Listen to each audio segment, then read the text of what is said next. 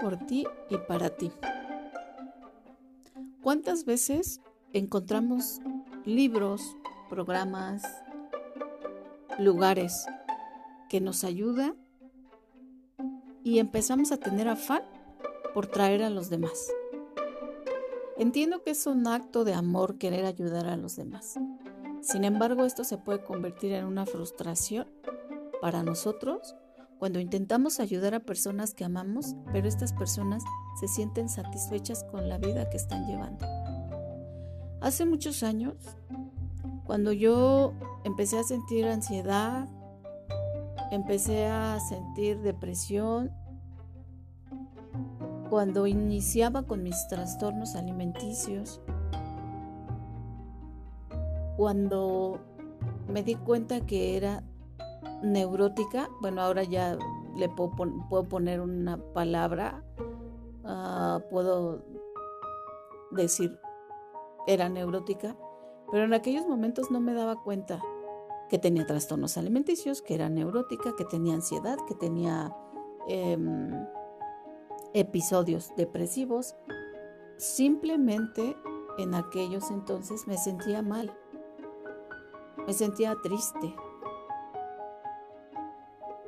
utilizaba a las personas o las circunstancias o incluso a, las sustancias para poderme sentir bien, para poderme sentir integrada y para poderme sentir feliz.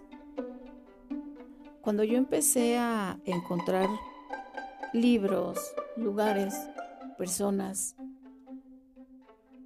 que me aportaban bienestar, me sentía muy bien y empezaba a aprender. Me invitaron a asistir a terapias de grupo, con el tiempo asistí a terapia personal y eh, empezaba a leer libros. No era muy lectora, pero poco a poquito empecé a adquirir de aquí y de allá. Hay una cita bíblica que dice que aprendemos línea por línea y precepto por precepto y así es. En aquellos entonces pues no me daba cuenta que estaba adquiriendo cosas de un lado y de otro poco a poquito. Estoy hablando ya de 20 años que, inicié eh, en la búsqueda de mi bienestar. Sin embargo, actualmente me sigo dando cuenta y a veces sigo sufriendo un poco de frustración cuando quiero invitar a las personas que amo a que vean lo que yo estoy viendo, a que aprendan lo que yo estoy aprendiendo, a que escuchen lo que yo estoy escuchando, a que sientan lo que yo estoy sintiendo. Y sigo aprendiendo. Y por eso hoy lo quise compartir. Cuando tú hagas algo porque sabes que necesitas hacer un cambio en tu vida, no lo estés haciendo por otra persona no al inicio. Otra cita bíblica dice que un ciego no puede guiar a otro ciego. Entonces, no podemos llevar a alguien a que aprenda algo si nosotros todavía no lo hemos aprendido del todo y no lo hemos llevado a la práctica. No soy muy fan de Paulo Coelho, he leído tal vez un libro, pero recordé una cita que dice que la gente cambia con tu ejemplo y no con tu opinión. Y es correcto.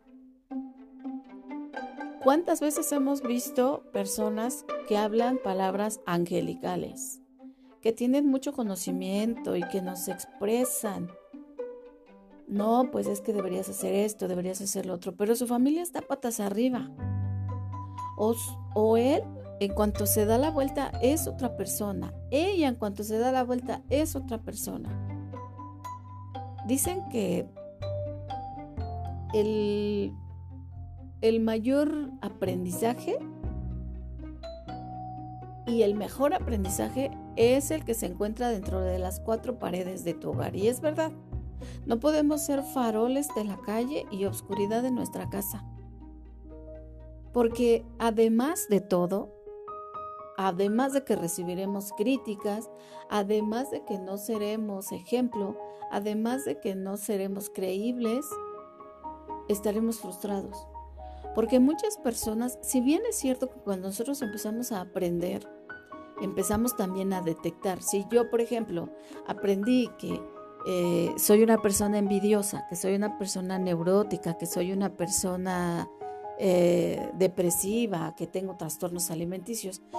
Obviamente, al estudiar todas estas cosas, cuando yo me encuentro con alguien que tiene alguno de estos síntomas, inmediatamente identifico que es neurótica, que tiene trastornos alimenticios, que tiene trastornos emocionales, que tiene, etcétera. ¿Por qué? Porque yo ya lo estudié. Pero eso no me da derecho a querer cambiar, obligar a las personas a hacer las cosas como yo quiero que se hagan. Porque repito, solamente voy a quedar frustrada. Yo sigo aprendiendo y me sigue pasando que aprendo cosas y que las quiero transmitir a las personas que amo, pero no siempre son bien recibidas. Y muchas veces no es porque no las esté viviendo, porque soy muy imperfecta, pero casi siempre las cosas, aunque sean pequeñitas, si las estoy aprendiendo, las estoy practicando y tengo mis caídas y tengo mis errores y me vuelvo a levantar y siempre estoy tratando de aprender. Pero hay muchas personas que consideran, así como yo consideraba, que su vida está bien, porque yo necesité aceptar, la aceptación es la clave, por ejemplo, en, los grupos de, de, comedores compulsivos, de alcohólicos anónimos, de eh, drogadictos anónimos, de mm, todos los anónimos que hay, lo primero es, el primer paso habla de que aceptamos que tenemos un problema y que nuestras vidas se habían vuelto ingobernables. Es aceptar que tengo un problema y que nadie me ha podido gobernar porque he recibido consejos y no los he aceptado. Entonces, lo primero es aceptar. En la religión pasa lo mismo. Para que nosotros podamos estar tranquilos o sentirnos bien espiritualmente, lo primero es aceptar que cometí un error. Y no hablando de religión, solamente hablando de manera espiritual, es lo mismo yo empiezo a sentirme turbado espiritualmente, emocionalmente, y lo primero es reconocer y aceptar que algo está pasando.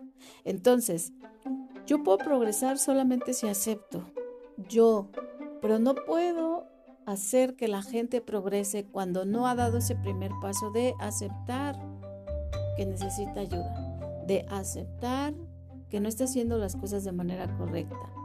Entonces, las personas que escuchan estos, estos audios están aquí porque quieren estar aquí, porque quieren escuchar, porque tal vez se identifican con un título, tal vez se identifican con, con algún audio, tal vez se identifican con algo que yo comente, pero están porque quieren y probablemente lo compartan a otra persona, ¿no? Que digan, ah, mira, este, esto me parece que te va a ayudar. Está bien, como dije, es un acto de amor querer ayudar a las personas y compartir. Sin embargo, si te das cuenta que aquellas personas se sienten ofendidas, agredidas o molestas con lo que tú compartes, entonces ya no estás demostrando amor. La idea debe de ser compartir y no imponer. Pero lo más importante es que lo que nosotros queramos enseñar seamos ejemplo de aquello que queramos enseñar. Porque es verdad lo que dice Pablo Coelho, o sea, no podemos hablar nosotros de algo que no estamos practicando. Si quieres ayudar a las personas que amas, a tu familiar, a los seres queridos, empieza por respetar. Tal vez compartas algo sutilmente, amorosamente y te retiras. Todas las personas, todos los seres humanos tenemos un proceso. Algo que aprendí de lo espiritual es que todos tenemos una chispa de divinidad. Sea que creas en Dios, sea que creas en el universo, en los ángeles, en las estrellas, en lo que creas, todos tenemos una chispa de divinidad, de bueno. Y en algún momento nos daremos cuenta que nuestra vida no está en orden. Que podemos tener cosas materiales, pero que espiritualmente no estamos bien, que emocionalmente no estamos bien. Pero eso es personal. Si tú ves a alguien que está sufriendo y quieres ayudarle, puedes invitarle, pero no puedes obligarle. Todas las cosas que hagas, hazlas por ti y para ti. A, medida que la gente vea que tú eres ejemplo, probablemente ni siquiera necesites promocionar, sino atraigas a esas personas. Una, una, no recuerdo si es una tradición del programa de los 12 pasos que dice eso también. Dice que los grupos son de atracción y no de promoción. Lo mismo en la espiritualidad, en las religiones. Considero que también es de atracción y no de promoción. Porque nosotros con la boca podemos promocionar, podemos predicar, pero no atraemos a las personas porque nuestros actos, nuestra vida, nuestras actitudes no van de acuerdo con lo que estamos hablando. Creo que ya he dicho en otros audios que lo que nosotros pensamos, hablamos y hacemos tiene que estar en armonía. Si nosotros queremos ayudar a que la gente mejore, tenemos que ser ejemplo.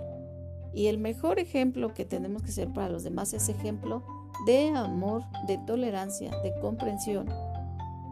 Cuando aquella persona llegue su tiempo de reconocer que necesita ayuda, probablemente te busque si eres buen ejemplo. Si eres aquello que algún momento le predicaste o le enseñaste, esa persona vendrá a ti. Así que solo dedícate a sembrar semillitas por ahí que en algún momento llegará alguien a quien tú no vas a guiar y tú no vas a enseñar. Solamente le vas a decir qué camino tú tomaste, qué fue lo que te sirvió y qué fue lo que te ayudó. En, uno de mis audios que puse mm, referente a cuánto tiempo necesitamos tratarnos, ahí hablo acerca de, bueno, cuando van a terapias psicológicas, cuando van a, cuando leen un libro de metafísica o acuden con personas eh, que, estudian metafísica y que, o libros que pueden ayudar a, que te pueden ayudar. Entonces, cada persona tiene su tiempo. Cada persona, a cada persona le llega la derrota, pero debe de ser personal. Entonces, si quieres ayudar, puedes empezar siendo ejemplo de lo que tus labios dicen y no solamente eh, dice una cita bíblica que tenemos que ser hacedores de la buena palabra y no solamente oidores. Mi nombre es Elizabeth Aguilar Camacho. Me encuentro como Elizabeth A. Camacho en las plataformas de podcast.